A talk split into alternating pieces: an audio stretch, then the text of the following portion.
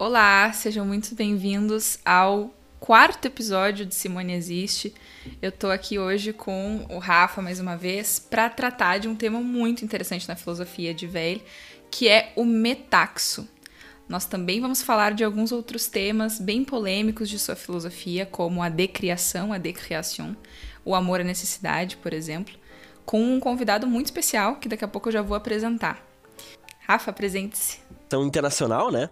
No nosso podcast, que vai tratar de, de alguns temas bem centrais da filosofia de, de véio. E eu e a Gabi a gente estava conversando antes e percebemos que talvez fosse necessário a gente trazer alguns conceitos que a gente já tratou nos, nos episódios anteriores com as palavras e os seus significados para Simone Veil, né? Porque muitas vezes ela vai, uh, vai usar e, e, as próprias traduções vão trazer palavras que para nós no século XXI tem determinados significados, determinados contextos, mas no texto de Simone tem uma definição bem específica ou uma forma que ela escolheu usar para construir o pensamento dela. Então é bem importante a gente fazer essa recapitulação, explicitando bem quais são os conceitos que ela que ela tá trazendo quando ela usa determinados termos.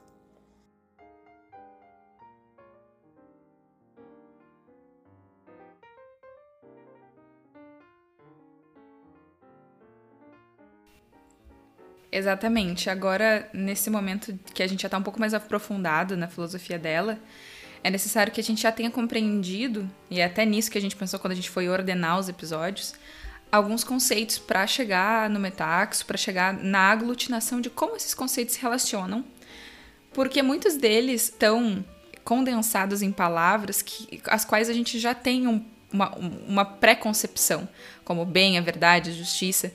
Existem muitos filósofos, sociólogos, pensadores de todos os tempos que dão seu, a sua própria hum, definição para esses termos e a gente precisa fazer como se fosse um quadro referencial de Simone para a gente poder aproveitar melhor a, a, presença desse nosso especialíssimo convidado. A gente poderia começar com a questão do bem, né, que a gente já viu no episódio da, da supressão dos partidos políticos, que o bem deveria ser o único fim e ele tem essa característica de impessoalidade.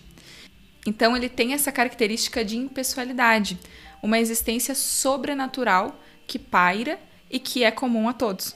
E ao mesmo tempo, agora a gente vai começar a entender o bem como uma orientação, um caminho, um processo e não um, um e não só um conceito abstrato que está longe de nós. E a partir disso, eu entro num assunto que se tornou muito pertinente para mim e para o Rafa nesse momento, porque a gente percebeu estudando para a produção desse episódio em si, que é nesse momento que a filosofia de Simone se concretiza um pouco para nós e começa a tomar uma estrutura física até material.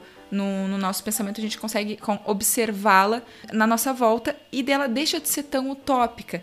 Mesmo que Simone seja uma estudiosa da religião, uma mística, como é dito em muitos lugares, a filosofia do trabalho e da materialidade dela vai fazer essa conexão entre terra e céu, digamos assim. Então, o bem seria essa substância que amalgama todos e que impede que a vida seja só densa, né? só matéria. É um olhar direcionado a um determinado local.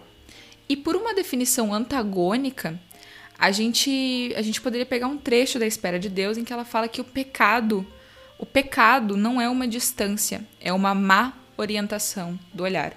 Então, aqui, naturalmente, né, no viés cristão, o pecado é aquilo que, que infringe uma lei divina. Então, o bem seria ter uma boa orientação do olhar por, por essa interpretação. E também seria saber diferenciar o olhar e a contemplação. Outro conceito que eu gostaria de relembrar é a beleza, que a gente tratou no episódio com a professora Lucilena Galvão. E para atiçar a memória de vocês, eu vou trazer a questão da metáfora da orquestra.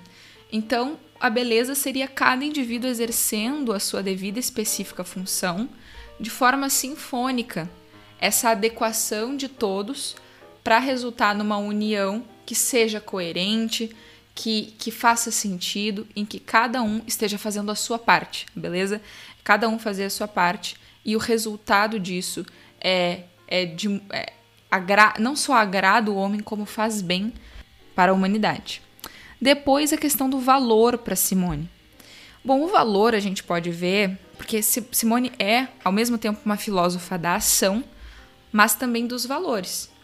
Todas as ações que ela realizou em sua vida foram guiadas fortemente por algum valor. E a sua filosofia está entranhada por essa questão, que se aproxima um pouco da virtude, mas não é exatamente a mesma coisa. A maior preocupação de Simone, ou uma das maiores, é o malheur, o sofrimento, o infortúnio. Várias de suas cartas e artigos falam do infortúnio, o amor de Deus, o infortúnio, tudo isso no francês é o malheur. Então, o valor para ela é tudo aquilo que, abstrato ou concreto, possa reduzir ou acabar com o sofrimento. E isso muitas vezes se concretiza num comportamento humano, que se aproxima dessa, desse agir virtuoso. Uh, o, o valor para ela não é uma questão de vantagens nem de princípios. É algo um pouco mais primal do ser humano. E primal não no sentido de, de físico, de instintivo, mas de algo que vem antes da pessoa, impessoal. Então é, seria um solavanco, um impulso que marca a conexão com a pessoa além da materialidade e que reduz esse sofrimento por causa dessa conexão. E de novo, o valor também está conectado com uma visão elevada das coisas, assim como o bem. O valor seria, na verdade, essa tentativa de, de, de, concretização do bem. Ao mesmo tempo que a espiritualidade também é uma tentativa de unir o finito com o infinito. Essa dinâmica é o que a gente vai analisar hoje falando sobre metaxo, que literalmente significa mediador, ou ponte, ou intermediário. Então é isso, o valor seria o resultado, o impacto, a consequência de tomar a orientação do bem. Em seguida, eu gostaria de falar da iluminação, que seria também uma consequência de levar uma vida de valores buscando o bem. Mas enquanto por um lado Simone coloca essa parte na mão do ser humano, a iluminação ela coloca na mão do divino. E eu cito a espera de Deus quando ela fala assim: estamos fora do estado onde podemos avançar verticalmente. Não podemos dar um passo rumo aos céus. É Deus que atravessa o universo e vem até nós. Então, ao mesmo tempo que ela diz que qualquer pessoa que tenha vontade genuína de buscar a verdade pode acessá-la, essa iluminação, essa percepção, essa experiência é de escolha divina. E por fim, eu gostaria de dar mais um parâmetro no quesito da justiça. Vamos lembrar que ela dá um exemplo uh, bom para a gente identificar o que seria a injustiça. A gente pode fazer uma definição uh, negativa por meio disso. Ela fala que a injustiça é o momento em que o homem perde a palavra. A injustiça é um injustificável. Então, tudo que é justo seria o que é natural ao homem, mas para Simone, o que é natural também é atravessado pelas escolhas espirituais, que às vezes não estão no poder do homem, como a gente vai ver, porque ele é atravessado por uma série de necessidades. E essa é outra questão que a gente vai começar a tratar, a questão do amor, a necessidade muito intrigante, que vai nos render uma, uma boa conversa aqui. E Gabi, todas essas palavras, esses termos que perpassam a, a filosofia de Simone. E, na verdade, eles servem como ferramenta, como degrauzinhos, né? Do, do objetivo para o qual aponta os pensamentos dela. A Simone, durante a vida toda dela, parece que ela investiga não só a essência humana a partir da sua perspectiva, mas ela procura encontrar um caminho para alcançar uma uma felicidade, uma realização, um encontro com o que a gente chamaria de verdade metafísica, né? Que é a compreensão da realidade e por isso que ela vai elencar alguns elementos da natureza humana ou das atividades humanas como metaxo, que é o grande protagonista, vamos dizer assim, do nosso episódio, porque os metaxos são esses, como a Gabi tinha se referido, esses intermediários que nos colocam em ligação, em conexão com uma outra realidade, né? Um olhar mais elevado a respeito da nossa realidade. E é interessante que no objetivo de Simone não é uma forma, por exemplo, de acender, eu vou acender a minha visão, vou ver algo mais elevado e eu ignoro aquilo que eu via antes, né? Aquela, aquela realidade que eu via antes era apenas ilusão, não. As camadas de realidade que a Simone coloca, elas sempre são aprimoradas por esse, essa perspectiva mais elevada. Então o metaxo ele vai servir como esse intermediário para que nós possamos considerar a realidade material que nós vivemos, mas temperar essa visão e a nossa existência a partir de um conhecimento que vai vir de uma realidade imaterial. E a soma desses elementos vai nos encaminhar para a percepção de uma verdade metafísica, conhecer as coisas como elas são. E essa verdade metafísica, a partir desse conhecimento, a gente vai cada, cada vez mais nos voltamos para um esforço comum, né, nos conectando às outras pessoas para um esforço comum, que vai ter como objetivo último fazer bem ao ser humano. Encontrar uma forma plena da existência do ser humano, não apenas num paraíso futuro, numa promessa utópica de uma sociedade futura, mas sim a partir de hoje, do agora, do, do conhecimento, do reconhecimento, na verdade de quem nós somos, quem o outro é e o que é necessário para que nós todos possamos existir conectados com essa, essa realidade. Aí que a gente começa a perceber a materialidade e o pragmatismo da filosofia de Simone Weil, na verdade. Porque ela propõe mudanças que já podem ser começadas agora no âmbito da personalidade e da visão que a gente tem para o mundo e que podem causar impactos nas pessoas que estão na nossa volta. Eu até diria que tem um quê aí de autoconhecimento, autopercepção e o impacto do comportamento de um no outro e na sua comunidade. Isso é bem conectado com a questão da religião, né? Um, e é importante a gente situar ela no tempo, né? Simone foi uh, de um momento em que a, uma das maiores preocupações dos filósofos era gente, o que, que a gente vai fazer a partir de agora, né? Nós, como sociedade, falimos completamente. É, estamos literalmente nos matando, nos anulando. O que a gente pode fazer para melhorar a nossa situação como humanidade? Porque a questão das barreiras, das fronteiras, uh, da hegemonia, tudo isso parece que está ruindo perante nossos olhos. Ainda antes da gente passar para a pergunta, eu queria trazer também algo muito interessante que o metaxo paira e respinga também na obra literária de Simone. Nas anotações que ela faz sobre a peça de teatro Veneza Salva, em como que ela quer que a peça seja formulada, é, detalhes que ela quer inserir, como que, como que os versos vão ser, ela faz um comentário falando que ela quer inserir, sim, o sentimento de Metaxo dentro da obra. Eu vou fazer uma pequena citação aqui do que ela diz ali. Uma etiqueta divina sobre o social, uma mistura intoxicante que cerceia qualquer agir livre a percepção do diabo disfarçado, e ainda uma cidade, Veneza. Mas a cidade não é sinônimo de social, é um ambiente humano no qual não se tem mais a consciência do ar que se respira, um contato com a natureza, o passado, a tradição, um metaxo. E aí ela já começa a delinear que o metaxo é um contato entre coisas diferentes e também a distância do que é social e o que é humano, que a gente vai acabar tratando aqui também. Philip Goodchild é professor de filosofia e religião e líder do Departamento de Teologia e Estudos Religiosos na Universidade de Nottingham, na Inglaterra. Ele é graduado em Matemática, Teologia e Estudos Religiosos na Universidade de Cambridge e Estudos Religiosos na Universidade de Lancaster, na qual ele realizou seu mestrado focado nos filósofos Deleuze e Nietzsche. Ele também escreveu um artigo sobre Simone Weil na obra Simone Weil and Continental Philosophy, que se chama Veil's Boat on Becoming and Being, que seria o barco de Veil se tornando e sendo. Agradeço muito por você estar aqui hoje com a gente, professor. E eu já parto para minha primeira pergunta, antes fazendo o um pequeno comentário de que esse episódio está sendo dublado pelo nosso convidado que estará aqui na descrição do episódio, se vocês quiserem conferir. Agradeço também o dublador pela colaboração aqui com o podcast. Muito obrigada. Primeira pergunta é: Simone menciona repetidamente metaxo em sua obra. Ela também traz esse tema em seus últimos cadernos, seus últimos pensamentos. Os metaxos seriam essa ligação, esse link entre os planos material e sobrenatural, tendo aparecido também na obra O Banquete, de Platão. Já sabemos que Simone se utiliza de referências bem diversas para compor o seu pensamento, como a filosofia védica, o Novo Testamento e a filosofia grega. Essa mescla inesperada de fontes é um fator determinante da particularidade de sua filosofia?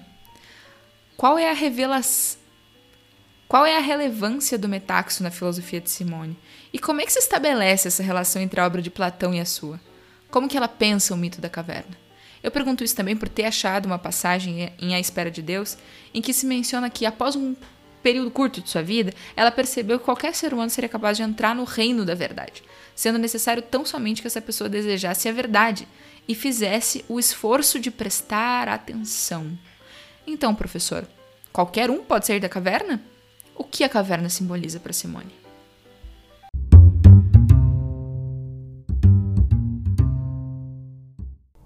O mito da caverna de Platão é um bom lugar para começar a entender Weil. Segundo ele, nós vivemos numa condição de refúgio, num tipo de caverna. Nós só vemos sombras, ilusões. Estamos numa condição de eclipse moral. Ela constrói duas pistas em seus últimos cadernos sobre como pensar nisso. Em uma delas, ela diz que a corrente que há na caverna a que impede os prisioneiros que olham a parede de se libertar. É o tempo, ou melhor, olhar somente uma coisa por vez. E se nós somente olharmos para a tela na nossa frente, se nós só buscarmos uma coisa por vez, e focarmos toda a nossa atenção nela. Nós não estamos relacionando o que estamos vendo com tudo que vimos no passado e nem estamos a relacionando com o futuro. Então, para ela, a humanidade é um tipo de fio conector entre presente, passado e futuro. É isso que nos constitui como seres humanos livres e conscientes, mas, se nós só estivermos conscientes do momento presente, a nossa liberdade fica restringida ao que nos é apresentado, sem importar o que isso seja. A segunda reflexão de seu caderno é que a sociedade é a caverna. Para ela, a sociedade é como uma grande câmara de eco, onde tem julgamentos barulhentos, pessoas aprovando e aplaudindo a determinadas coisas e condenando outras. E quando você vive em sociedade, você está reagindo aos julgamentos elogiosos ou acusatórios de outras pessoas. E você reage a elas elogiando ou culpando aqueles julgamentos. E assim, não há real contato com aquilo que está fora da sociedade. Isso porque o que fala mais alto é esse processo autônomo e irracional que é produzido na própria sociedade, por uma série de reações mútuas. E isso pode ser posto em contraste com a posição de um indivíduo que é livre. E um indivíduo só é livre se ele compreende como o mundo realmente funciona. E isso significa enxergar os relacionamentos entre as coisas. Como, por exemplo, se alguém diz: Isso é verdade nessas circunstâncias? Ou Isso é verdade por causa disso ou daquilo? Ou Isso deveria ser feito por causa disso ou daquilo? E enxergar essas relações é a condição para ser livre. E para ela, são somente os trabalhadores que engajam com a realidade e que, ao acharem os obstáculos a serem superados, superam esses obstáculos pelo uso criativo de instrumentos para melhorar a sua própria percepção das coisas e ferramentas para controlá-las. Então, o seu modelo de liberdade é como um pequeno barco em meio a uma tempestade, que é confrontado com forças muito mais poderosas do que ele. Seria essa a nossa condição na sociedade. Mas, mesmo assim, se você tiver um controle do leme, você tem uma oportunidade de, usando uma pequena porção de força, controlar esse barco exatamente para onde você quer ir, inclusive aproveitando as forças de energia em sua volta. Essa é a sua visão de liberdade fora da sociedade. Mas afinal, aonde você quer ir? Para começar, a sociedade produz todos esses falsos fins, esses objetivos forçados, essa busca ilimitada por prestígio, por poder, fama, influência, por dinheiro, por todas essas coisas que são só meios, não são fins em si mesmos. Onde estão os nossos fins em si mesmos? Para ela, a filosofia é um estudo dos valores, o estudo dos fins em si mesmos, e ela aborda a questão dos valores através de noções de harmonia e equilíbrio. Se você entender a relação entre as coisas, você começa a enxergar relações de interdependência. Então, se você só enaltece uma coisa ou só quer uma coisa, se você só persegue uma coisa em detrimento de todo o resto, você está ignorando as condições de existência das relações de interdependência, que tornam a coisa possível, e você me permite de transgredir os teus limites e ignorar as tuas condições de existência. Essa é a sua visão sobre a condição humana. Então, nós precisamos de valores que expressem relações de equilíbrio ou limites dos quais nós não ultrapassamos. E essas são as relações de força que existem na natureza, ou as relações que se obtêm na sociedade. É como um plano metafísico, um modelo que subjaz à própria realidade. Então, como que podemos conhecê-lo? Bem, as artes e a beleza são um lugar onde relações harmoniosas são perpetradas mas Simone fala dos depósitos de iluminação espiritual. O valor de se ter uma mensagem de harmonia ou equilíbrio ou dos limites da força. Ela acha isso em Platão, mas mais particularmente nas influências neopitagóricas, ou seja, num espectro específico de Platão. Ela encontra essas ideias nas escrituras religiosas, na mitologia nativa americana e em várias religiões indianas e chinesas. O que ela encontra são aspectos de uma verdade de maior amplitude, externa à natureza, que é formada de relações de necessidade e força, e também fora da sociedade, que consiste nesta busca ilimitada por algo que é insignificante. Então ela chama isso de supernatural, e ela utiliza essa palavra metaxo. Essa palavra grega emprestada de Platão para descrever intermediários entre o natural e o sobrenatural. Ela não quer dizer que toda revelação seja inteiramente verdadeira, mas que toda revelação provê algum limite, algum tipo de ordem. Não importa realmente que ordem é essa, desde que ela exista, desde que as pessoas vivam vidas limitadas. Portanto, essa é a forma com que elas podem ter acesso a algum tipo de sabedoria sobrenatural. No caso de Simone, muito importante para ela sobre o que ela fala mais tarde em sua vida, mas na verdade aconteceu mais cedo em sua vida. É a sua primeira experiência de um tipo de revelação de verdade metafísica, que aconteceu aos 14 anos. E é o trecho ao qual você se refere, da espera de Deus, em que ela descreve que Após meses de aflição interior, ela se convenceu que qualquer um poderia fazer isso, simplesmente por meio da vontade, simplesmente prestando atenção na iluminação espiritual. Qualquer um poderia se tornar um canal de iluminação sobrenatural. Esse reino de verdade metafísica poderia realmente ser aberto para eles. É isso que ela sentiu ter acontecido com ela mesma aos 14 anos. É a isso que o seu trabalho filosófico tenta dar forma e significado. E eu penso que isso é crucial para entender seu subsequente pensamento religioso. Ela começou a ter experiências explicitamente religiosas de 1935 em diante e se tornou, de certa forma, convertida ao cristianismo a partir daí mas ela usa o cristianismo para desenvolver e expandir a sua própria percepção, a qual ela já havia recebido quando era mais nova. E a respeito disso, eu penso que o mito da caverna de Platão realmente se encaixa. Porque você pode sair da caverna, sair da sociedade, no caminho da luz do sol, que tem essa fonte transcendente, como o sol que ilumina a verdade metafísica.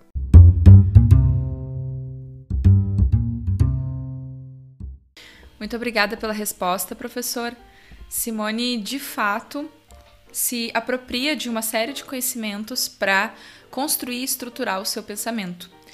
A presença do metaxo na sua obra é muito elucidativa do que ela está querendo dizer. Ela acaba sendo muito didática, né? muito, de certa forma, pedagógica com o que ela está querendo passar ali.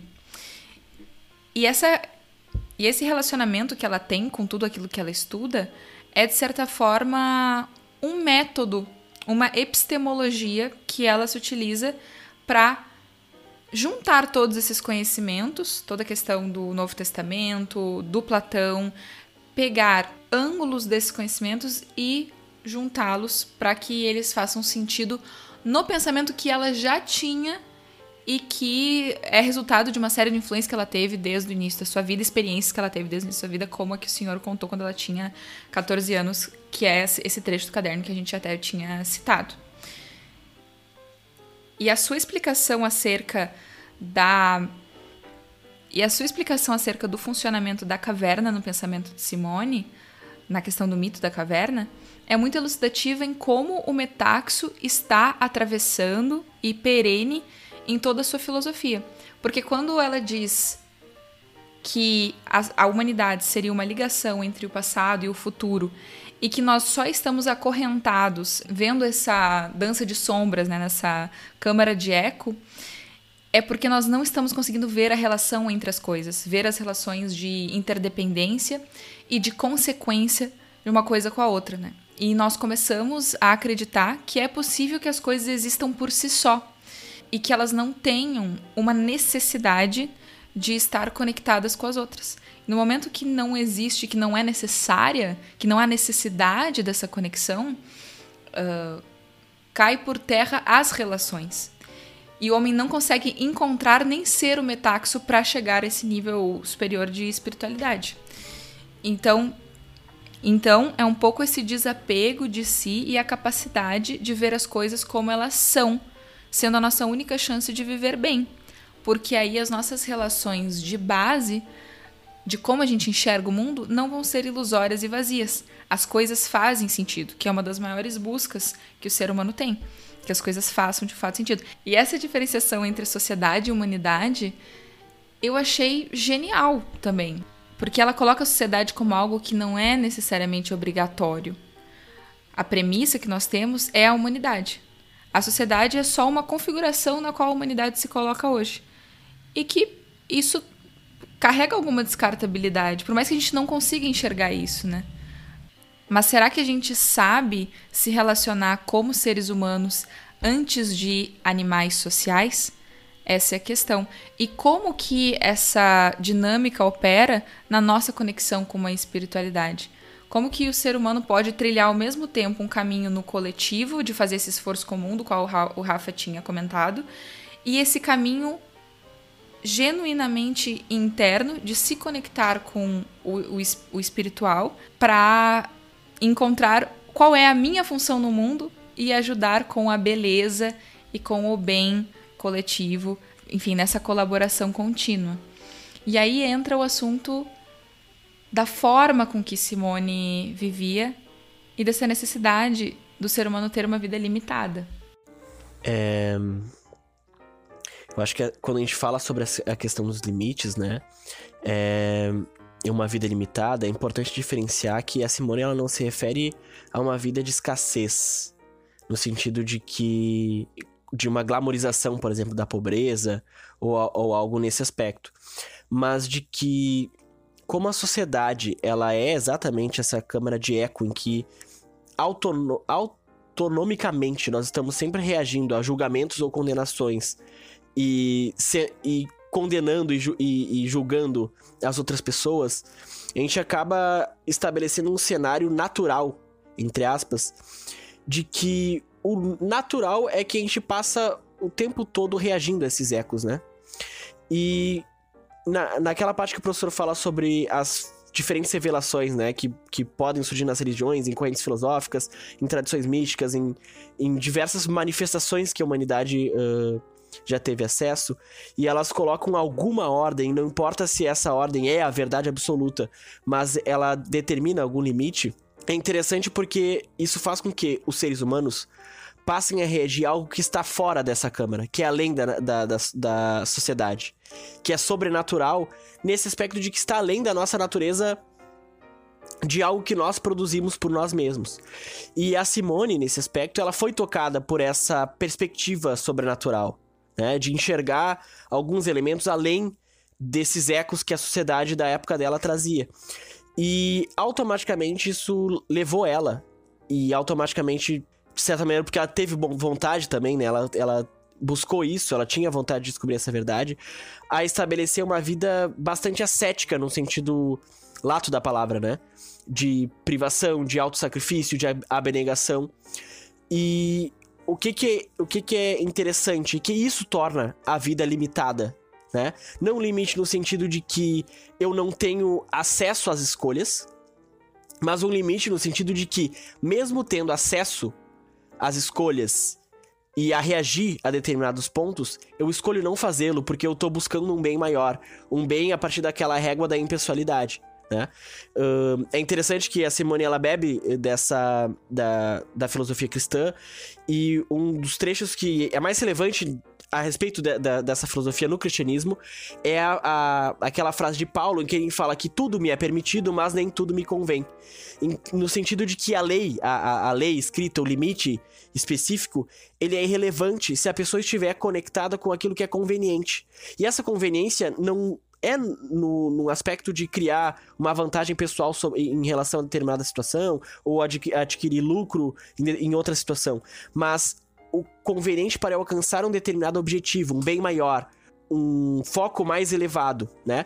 E nesse sentido a gente percebe que a Simone ela configura toda a vida dela focada nesse bem maior, em tentar reduzir o sofrimento da humanidade ou no mínimo tentar encontrar uma maneira de decifrar uma fórmula para que isso acontecesse. E naturalmente a vida dela acaba sendo compelida a ela fazer sacrifícios, se autolimitar, porque a gente pode ver que na vida dela ela teria possibilidade de ter uma vida uh, da alta burguesia francesa comum, vamos dizer assim, né?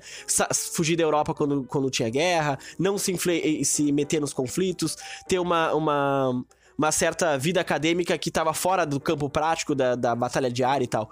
Então, naturalmente, a busca dela e esse lapso que ela teve de enxergar uma, uma, uma perspectiva de uma, uma verdade sobrenatural, fez com que ela, ela mesma condicionasse a sua vida a partir do, do aquele bem maior que ela estava perseguindo. E nesse sentido, os limites que a gente fala são tão importantes. É, eu foco naquilo que é bom e que é desejado, e naturalmente eu vou escolher me privar de determinados julgamentos, determinadas glórias, determinadas uh, reações que seriam naturais se não fossem uh, impensadas, vamos dizer assim.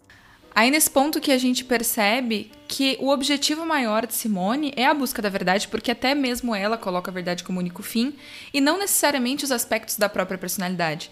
Então talvez ela, para ela essa abnegação fosse uh, fácil e fosse até natural, porque mais importante do que a própria vida dela era compreender o que estava acontecendo à sua volta e causar algum impacto para diminuir todos esses conflitos, mas ela decidiu ir num caminho menos reativo e mais ativo, de propor mais as coisas ao invés de querer responder a alguém, né? Ou alguma teoria. E aí eu gostaria de passar para a nossa próxima questão, que é o seguinte: um dos aspectos mais intrigantes da personalidade de Simone é a sua abordagem inescrupulosa com o perigo, a sua abnegação completa e o sacrifício que fazia em nome daqueles que sofriam, por exemplo, mantendo uma dieta extremamente restritiva em vários momentos de sua vida, como decidir comer a mesma ração dos soldados franceses prisioneiros de guerra. E mesmo que a sua família tivesse essas condições de proporcionar uma vida segura, mesmo na guerra, e tendo se mudado inclusive para os Estados Unidos para fugir da guerra, ela optou, mesmo que temporariamente, a se isentar desses privilégios, por exemplo, quando ela trabalhou nas fábricas ou quando se alistou para lutar na Guerra Civil Espanhola. Eu gostaria de lhe perguntar, professor, então, como que o comportamento e as escolhas de Simone refletiram em seu pensamento filosófico? E será que nós poderíamos considerar mesmo que a maneira com que vivia era uma parte ativa de sua filosofia? Quem sabe, uma espinha dorsal de sua filosofia?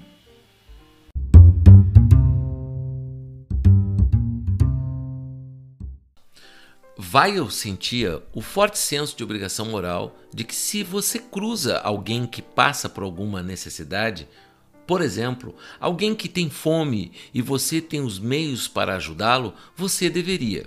Muitos de nós, talvez, concordemos com isso, mas não tomamos tanto essa atitude como ela toma. Quando era uma professora, por exemplo, ela utilizava o montante mínimo do seu salário para sua subsistência. E o resto ela reservava para ajudar pessoas de sua comunidade que estavam passando por crises. E como ela conseguia agir desse modo? Eu acho que isso se conecta com a sua visão de verdade eterna. O fato de que a verdade metafísica estava tão vívida para ela significava que ela era capaz de viver uma vida que era, de certa maneira, desapegada de sua própria existência. Não importava tanto que tipo de existência ela tinha, se ela fosse viver ou morrer. O que importava para ela era que Deus devia existir, que a justiça devia existir, ou que o bem deva ser feito. Se era isso que ela amava acima de qualquer coisa que dissesse a respeito à pessoa dela, e aí ela difere do pensamento cristão em pensar que a sua própria salvação eterna não era algo com que ela devesse se preocupar, porque isso concerne a sua existência. O que realmente importava era a existência de Deus, a existência da verdade e não a dela. Então, esse amor pela justiça, pela verdade e por Deus a possibilitou a ser completamente desapegada da própria vida e a viver essa vida de abnegação. E essa é somente uma forma em que o seu pensamento afetou a sua vida. Tão importante quanto, ao meu ver, é a sua atitude em relação ao trabalho. Ela estava sempre procurando oportunidades para se envolver em algum tipo de trabalho braçal e isso é o seu trabalho nas fábricas, ou quando ela está em suas férias ajudando nos barcos, ou quando ela estava na fuga dos nazistas e foi para o sul da França e trabalhava em vinhedos. Ela sempre estava tentando achar oportunidades de fazer um trabalho físico. E isso se relaciona com seu pensamento, que já se faz evidente em sua tese universitária sobre Descartes, de que só os trabalhadores sabem a verdade de que só os trabalhadores encontram o mundo lá fora e os obstáculos que integram e as necessidades. Ou seja, se você quer fazer algo, você tem que fazer outra coisa antes, e a sua prática em usar ferramentas e instrumentos. E quando ela estava ensinando, ela só estava envolvida com a linguagem e a filosofia. E isso é se aprofundar na comunicação e se comunicar bem com as pessoas e possibilitar isso é mais ou menos o papel da sociedade. Enquanto que os trabalhadores ou operários tinham acesso à ordem real das coisas, que é muito diferente da ordem social. Então, ela vivia toda essa filosofia pragmaticamente procurando se executar algum tipo de trabalho prático, o tanto quanto possível, assim como levar uma vida de dedicação. E isso é algo realmente característico sobre o seu pensamento. É o que separa ela de quase todo o resto dos filósofos. Os outros filósofos trabalham muito com a linguagem, com a ciência, com postulados. Eles formam argumentos, esses argumentos levam a conclusões. Nós não sabemos exatamente como você chega de uma premissa a uma conclusão, mas é uma questão de ideias. Para ela, as ideias só dariam certo se elas tivessem passado por algum tipo de relacionamento com realidade. Então, independente de ela ter tido uma vida de abnegação ou uma vida de trabalho, essa vida possibilitou a progredir seu próprio pensamento e sua própria filosofia de uma forma muito característica por causa de sua concretude, sua vivacidade e seu enraizamento seus elementos de cotidianidade, seu uso vívido de exemplos, assim como as suas claras e bastante radicais conclusões.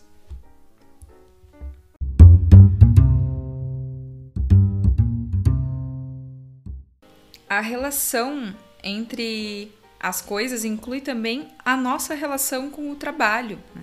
O professor coloca o trabalho como um dos lugares em que Simone mais expõe a sua filosofia. E é verdade, porque ela começa a tratar o trabalho e tudo aquilo que orbita ele, na concretude das coisas. Então, as pessoas que trabalham eh, somente com ideias, somente com pensamentos, e os operários, que operam o seu corpo e operam uma série de instrumentos para chegar a um determinado fim. E ele coloca que a gente não sabe muito bem como que a gente chega de uma ideia, de uma premissa, até uma conclusão, mas é uma questão de ideias. E a relação entre as coisas do mundo não necessariamente se dão no campo das ideias, mas no campo dos objetos e das coisas concretas.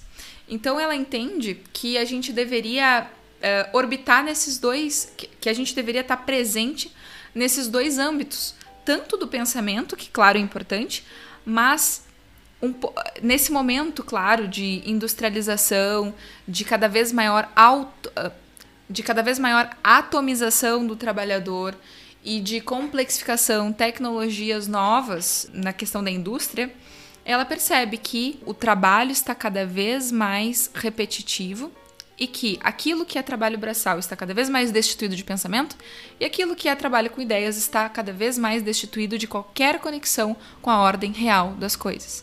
Eu acho interessantíssimo como que existe essa divisão entre a ordem social e a ordem real, que seria as reações físicas entre as coisas, mas que não se detém a isso. Também existe num campo da espiritualidade. E a partir disso, eu acho que é válido a gente se perguntar qual é a relação que a gente cria com as coisas e a, que a gente cria com o nosso trabalho. E o quanto o ser humano hoje está cada vez mais encarcerado num funcionamento de ideias e de imagens, que, é, que são as coisas que a gente mais entra em contato. E essa procura pelo trabalho braçal dela pode ser também uma questão do reenraizamento, do resgate aquilo que nós perdemos e que talvez seja uma chave para a gente encontrar respostas que existem na ação pela ação, a ação como uma fonte perpetradora do valor. Existe um valor ali na ação que a gente não reconhece porque a gente não chega a, a praticá-la. E como a gente já tinha falado antes, esse valor para Simone é o resultado de tomar a orientação do bem. É bem relevante destacar que para Simone a ação é um metaxo. Ela é exatamente o metaxo entre a ideia e a materialização, a materialidade das coisas.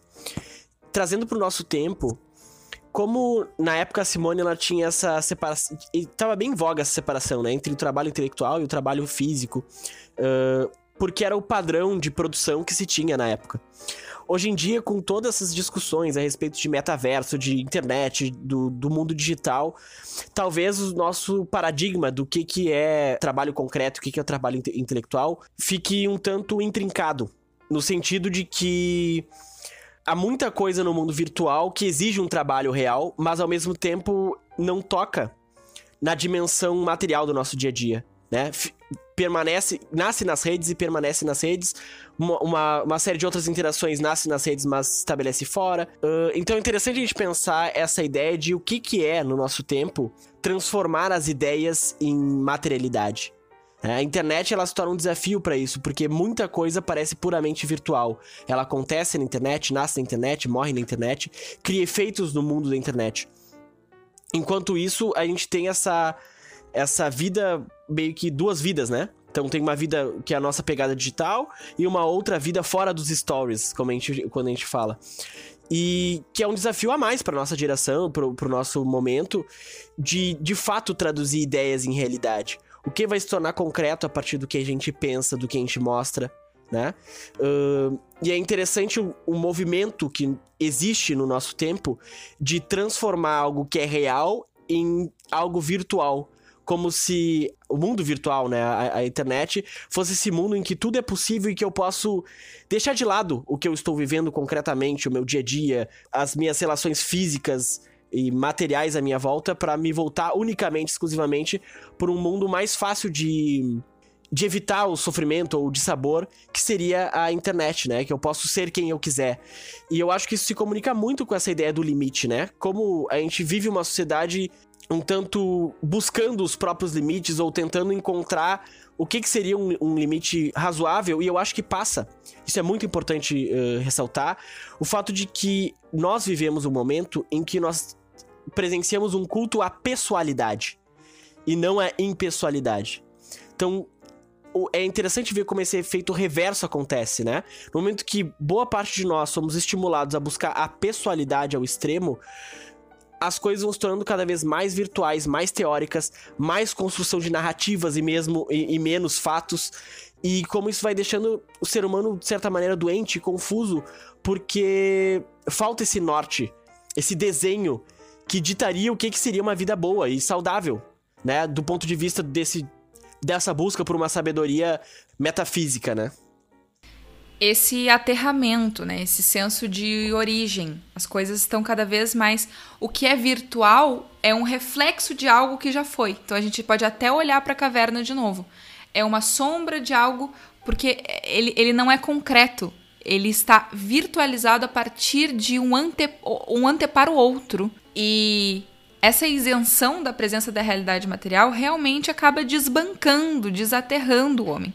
É até com base um pouco nesse pensamento que ela vai falar depois na, na obra Enraizamento, né, das partes que eu li, que o, o homem já não está se encontrando mais, já não está conseguindo, digamos assim, continuar o propósito de seus antepassados, essa, esse caminho, exatamente porque ele está desenraizado.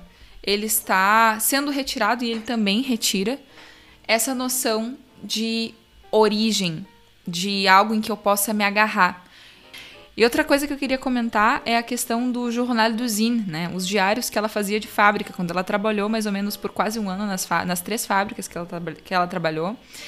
Ela não só passava o dia lá, fazendo uma coisa com, com a qual ela não era acostumada, como ela chegava em casa e, claro, se alimentando e se sustentando somente com dinheiro. Foi uma decisão dela, né? Porque ela tinha essa opção, ela tinha o privilégio de fazer diferente se ela quisesse uh, ela escrevia sobre os acontecimentos da fábrica, o que ela sentia, o que ela tinha visto, que pensamentos que ela podia desenvolver a partir disso. Então ela de fato pôs em prática essa questão de viver ao mesmo tempo o pensamento e a materialidade. Ter no, na cabeça e no corpo também, porque o, o trabalho que ela decidiu fazer é ligado à materialidade não era, por exemplo, estar servindo num, restaurante ou algo assim que exigisse menos corpo. Era estar numa fábrica, lidando com materiais pesados, carregando coisas, o que inclusive causou um impacto grande na saúde dela, que já não era tão boa na época, né? E aí eu, eu, eu, eu fico me perguntando em que momento a gente tem essa oportunidade, né? Porque hoje em dia, se tu, se tu fazes um trabalho manual, acaba que tu mal tem tempo para pensar porque é, é exigido tanto da, da, pessoa que trabalha, digamos assim, enfim, qualquer trabalho manual que a gente possa pensar aí, que às vezes ela não tem tempo de estudar, ou de pensar, ou de questionar o que ela está fazendo. E por outro lado, os trabalhos estritamente intelectuais, que eu sei que eu me encontro mais nesse espectro, é, é isso que a gente perde essa conexão com a realidade. Então a gente fica um pouco deslocado da nossa própria natureza. E para Simone, esse deslocamento significa uma desconexão, que significa um distanciamento do bem, que significa uma perpetração e uma perpetuação de um sofrimento que é mais ou menos uma, uma doença, uma ferida que está aberta e que enquanto a gente não entender isso, a gente não vai ir para frente. E eu gostaria de já engatar a terceira pergunta e última, então, que trata sobre um dos mais complexos vértices da sua filosofia para mim, que é o effacement, o apagamento, ou a decreação, a decriação, a autoanulação, que é trazida principalmente em O Peso e a Graça. Eu entendo o annulment, a anulação, como uma forma de renúncia do eu, como única forma para elevar-se ao divino, ou para descobrir a verdade perene. Nessa obra ela aponta que Assim que tivermos entendido que somos nada, o objetivo de todos os nossos esforços é de se transformar em nada. É para esse fim que sofremos com aceitação, é para esse fim que agimos, é para esse fim que rezamos. Mais tarde, ela diz que é preciso ser nada para estar no seu lugar certo no todo. Então, com que fim a graça e o sofrimento ou peso são codependentes. Qual é essa ligação entre a graça e a conexão espiritual e esse peso de existir? E por quê? Por que nós, o nosso objetivo deveria ser se tornar nada? Nós poderíamos dizer também, em segundo lugar, que o fator religioso é uma parte da filosofia de Weil, ou o contrário, que a filosofia de Weil é uma faceta de sua expressão religiosa. No fim de contas, isso é algo que já não quer calar muito tempo, né?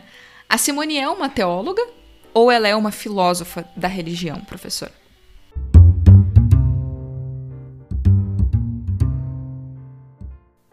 Eu gostaria de fazer uma distinção clara entre o que Simone escreveu para os outros, na forma de livros ou ensaios, ou redações para que os outros lessem, e o que ela escreveu para si mesmo, para ajudar a facilitar o seu próprio processo reflexivo. Então, por exemplo, A Liberdade e as Causas da Opressão Social. Foi um trabalho chave que foi escrito e publicado enquanto estava viva. O Enraizamento foi escrito para France Libre pensando sobre como construir uma nova Constituição francesa. Esses são os seus pensamentos públicos. E ela deixa claro, até o fim da sua vida, quando escreveu O Enraizamento, como ela tem essa clareza das necessidades humanas, tanto materiais como espirituais, e que essas necessidades precisam ser satisfeitas.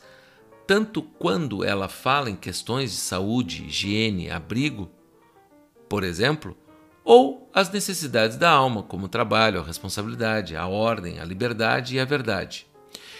Eu penso que é importante tratá-la, logo, como uma filósofa que está tentando recomendar uma boa vida para todas as pessoas. Entretanto, o que ela escreveu em seus cadernos é bem diferente. Nos cadernos, ela explora uma noção do que ela chama de decriação do eu, o tentar se desvencilhar de todos os seus elementos de personalidade. Ela não está recomendando isso para as pessoas em geral. Na melhor das hipóteses, é um caminho particular a ser seguido por santos ou por filósofos. É sobre uma vida espiritual. Não é para ser seguido por pessoas em geral. Ok, então a decriação de si é algo que se torna precioso para ela nesse contexto. Uma das razões para isso é que, se você olhar para o eu e entender o eu no sentido de uma personalidade humana, isso diz respeito a preferências, a questões subjetivas arbitrárias. Mas o que um santo entende é a justiça, ou o bem, ou o que precisa ser feito. E o que o filósofo entende é a necessária relação entre as coisas. E essas relações necessárias são impessoais. Todos podem entendê-las. Então, para entendê-las, nós precisamos pôr de lado todos os elementos do nosso pensamento que pertencem à nossa própria personalidade distintiva. Então, ela reage bem incisivamente contra o culto à personalidade que ocorria na filosofia francesa do início do século XX.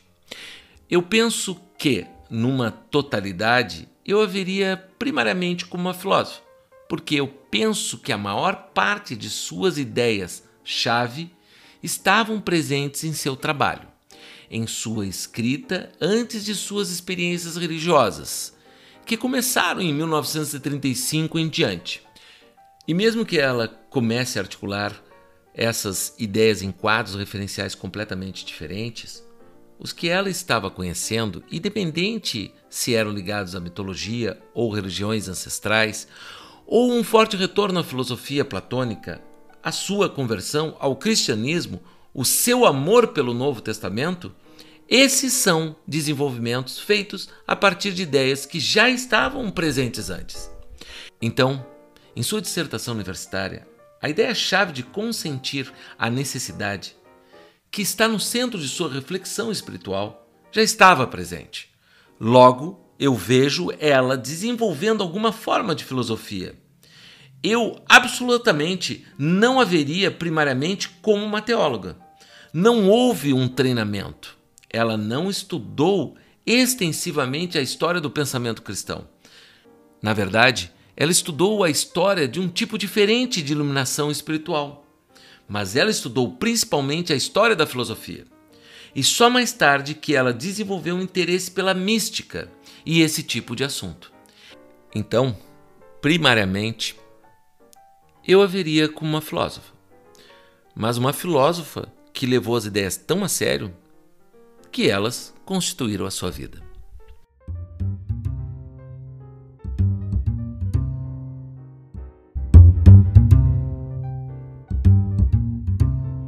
É curiosa a resposta do professor no sentido de que a Simone ela se demonstra essa filósofa que queria propor, que tentou propor um modo de vida bom um modo de vida em que as pessoas que, que buscarem essa, essa métrica possam atingir uma boa vida. E nesse sentido, muito importante a distinção da obra pública e da obra privada dela, né? Porque uma coisa são os pensamentos dela para ela, para tentar encontrar o seu formato pessoal de vida. E outro é aquilo que ela julgou digno ou julgou válido de ser exposto publicamente como também pedras de fundação para que outras pessoas pudessem aproveitar essas conclusões que ela, que ela estava chegando. E acho que uma das coisas mais importantes que, que permeia todo, tanto a obra pública quanto a privada, por mais que tenham graus de exigência distintas, é o impacto da impessoalidade. Por quê? No momento em que a Simone percebe e escreve sobre isso, de que eu posso ficar passar a vida toda correndo atrás do, de fugir do meu sofrimento, das minhas interpéries, que segundo ela são incontroláveis, né? Tem esse esse fator aleatório. Muito dificilmente eu vou conseguir me desvencilhar dessas forças enormes que nos cercam. Agora, se eu conseguir me despir né? A questão da descriação, da decriação. Se eu conseguir me despir daquilo que é o meu desejo pessoal, o meu olhar mesquinho, a, a minha visão egocentrista, eu posso ter a chance de me conectar com algo que é comum a todos nós e que preenche a minha humanidade e não apenas a minha percepção sobre quem eu sou. E sim eu preencho a realidade de quem eu sou. E nesse sentido, a necessidade ela vem como uma, uma ajuda gigantesca. Não um amor, ah, não no sentido de você vai amar o sofrimento, porque a necessidade é algo anterior ao, ao ato. Eu preciso fazer tal coisa, eu necessito disso. E então eu amo a, a necessidade como uma ferramenta que eu posso usar para exatamente essa evolução pessoal, né? E evolução da humanidade como um todo, né? E é interessante apontar também que a Simone ela nos traz vários elementos na filosofia dela que fogem um pouco do que a gente está acostumado com a métrica da academia. Porque ela contempla elementos que vão além da materialidade. E a filosofia dela se baseia principalmente nessa possibilidade de alcance de uma perspectiva além da, do que é meramente observável. E é importante apontar que isso não invalida o trabalho dela, muito pelo contrário, deixa o trabalho dela ser, sendo único. E, ao mesmo tempo, na minha opinião, ela não corre o risco de criar uma, um, uma filosofia que nega também o conhecimento da realidade, né? É, nega o que é verificável. Exatamente porque ela faz todo um esforço para que o ser humano não se desapegue daquilo que é material, que é concreto, que, que é experimentável. Então ela, ela consegue estabelecer um equilíbrio entre contemplar coisas que não são verificáveis, né, e que podem uh, ser verdadeiras mesmo sem, sem, sem poder ser verificáveis, mas ao mesmo e ao mesmo tempo não se desprender completamente daquilo que é real, que é concreto e que também é fundante na, na obra dela.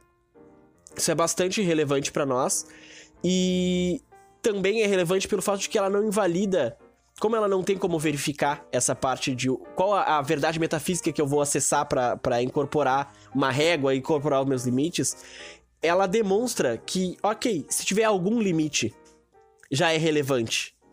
Então ela não se digna a tentar ser a senhora da verdade e sim encontrar um mapa geral. Tipo, olha, se a gente seguir por esses caminhos, é possível que a gente se aproxime de uma verdade metafísica que vai, vai gerar uma vida melhor, uma vida boa para quem se propor a estabelecer esses passos.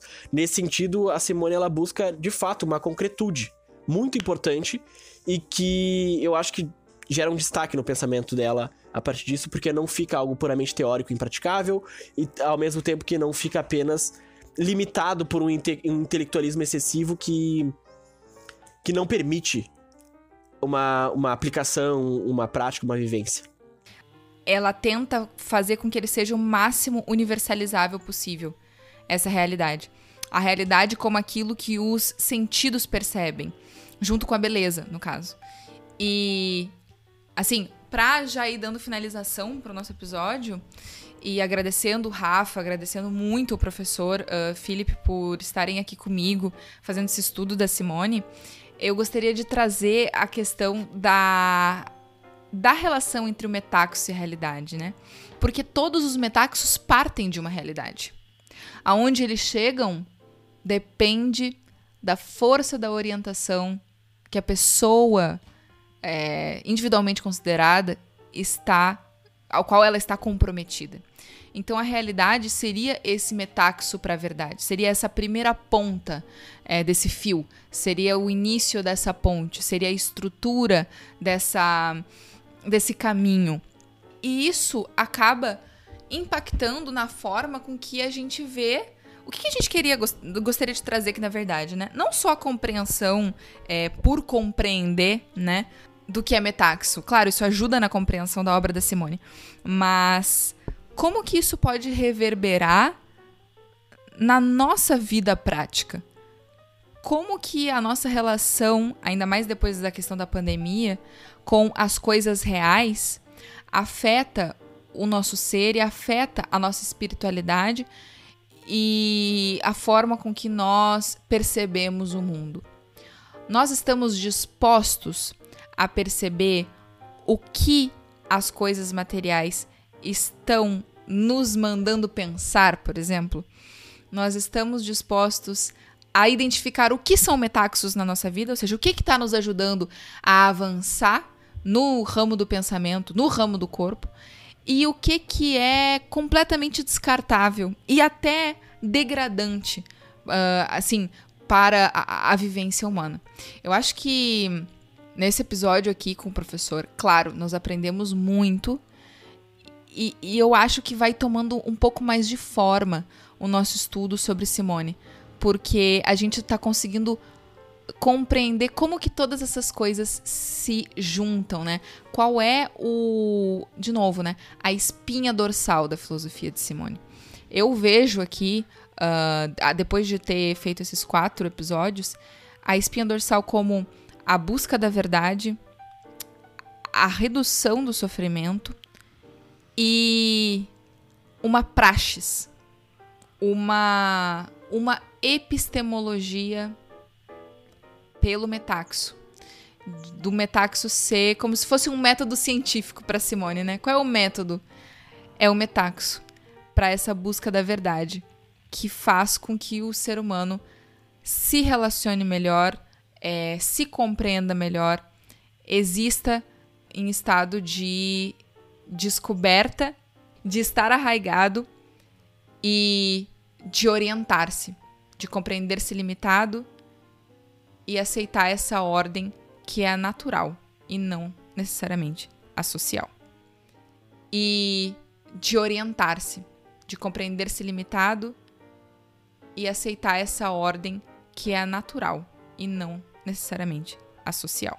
E para ela, a gente pode concluir, depois de todas essas citações e leituras, que a realidade, que tanto o conhecimento, quanto é, o trabalho, quanto a verdade material e a realidade, juntando todos esses elementos, são metaxos.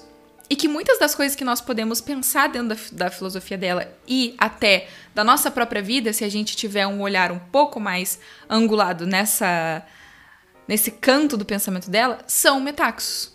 Quantas coisas que a gente não se utiliza para encontrar essa energia sutil que nos proporciona um deslumbramento com o que é real, nos proporciona uma conexão com aquilo que nos faz compreender que nós somos somente parte de um todo, mas não somente, que a parte é muito relevante, porque ela forma aquela sincronia, aquela sinfonia, aquela orquestra.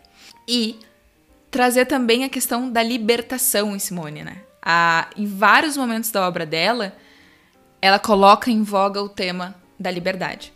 Então, ao mesmo tempo que o professor traz a questão do que até estava no artigo dele, On Becoming Unbeing, quando ele colateraliza a filosofia de Nietzsche com Simone, que os dois têm uma personalidade muito forte, então uh, é, um, é um artigo muito interessante. A questão da liberdade vista nesse barco, onde a pessoa pode redirecionar o leme, aproveitando todas as forças que estão em sua volta, as forças que e as energias que podem ser utilizadas para levar ela a esse lugar de conhecer o bem. E ao mesmo tempo, nessa metáfora também, ele explica mais a fundo no artigo, essa pessoa estaria. Eh, haveria uma corda ali que ela poderia segurar. Então, mesmo no meio de toda aquela tormenta, existe um ponto referencial. E esse ponto referencial é uma orientação do olhar. E é, é assim, o bem não estaria em orientar o olhar. O bem estaria em estar consciente de estar nessa busca. Estar consciente, e esse estar consciente acaba desaguando nas ações e tornando-se também um metaxo. Então, o próprio comportamento do ser humano pode ser. Ela também vai trazer a liberdade quando fala que a liberdade não é ter um desejo e satisfazê-lo, é ter um pensamento e transformá-lo em ação. De novo, a filósofa da ação, né? E um terceiro elemento diz respeito à necessidade. A liberdade é amar a necessidade. Porque, de novo, a gente acaba se desapegando de todos esses atravessamentos que a vida nos traz e deixando um espaço mais amplo e mais puro para que a gente possa ver e se direcionar ao que realmente importa. Todas essas necessidades que existem na vida, com as quais a gente convive, podem um pouco que causar um borramento no nosso olhar e a gente acaba ficando envolvido nelas. Eu acho que seria positivo pegar o exemplo de Simone e se envolver com o que é essencial, as perguntas. Porque além da ação, a Simone é uma filósofa de perguntas e talvez nós devêssemos nos fazer as mesmas que ela faz, referenciando ao que nós estamos vivendo hoje.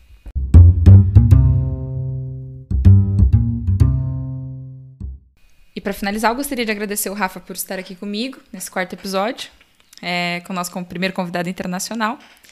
Vem aí, mais um. E muito obrigada, professor Felipe Goodchild, por nos acompanhar e nos ensinar tanto.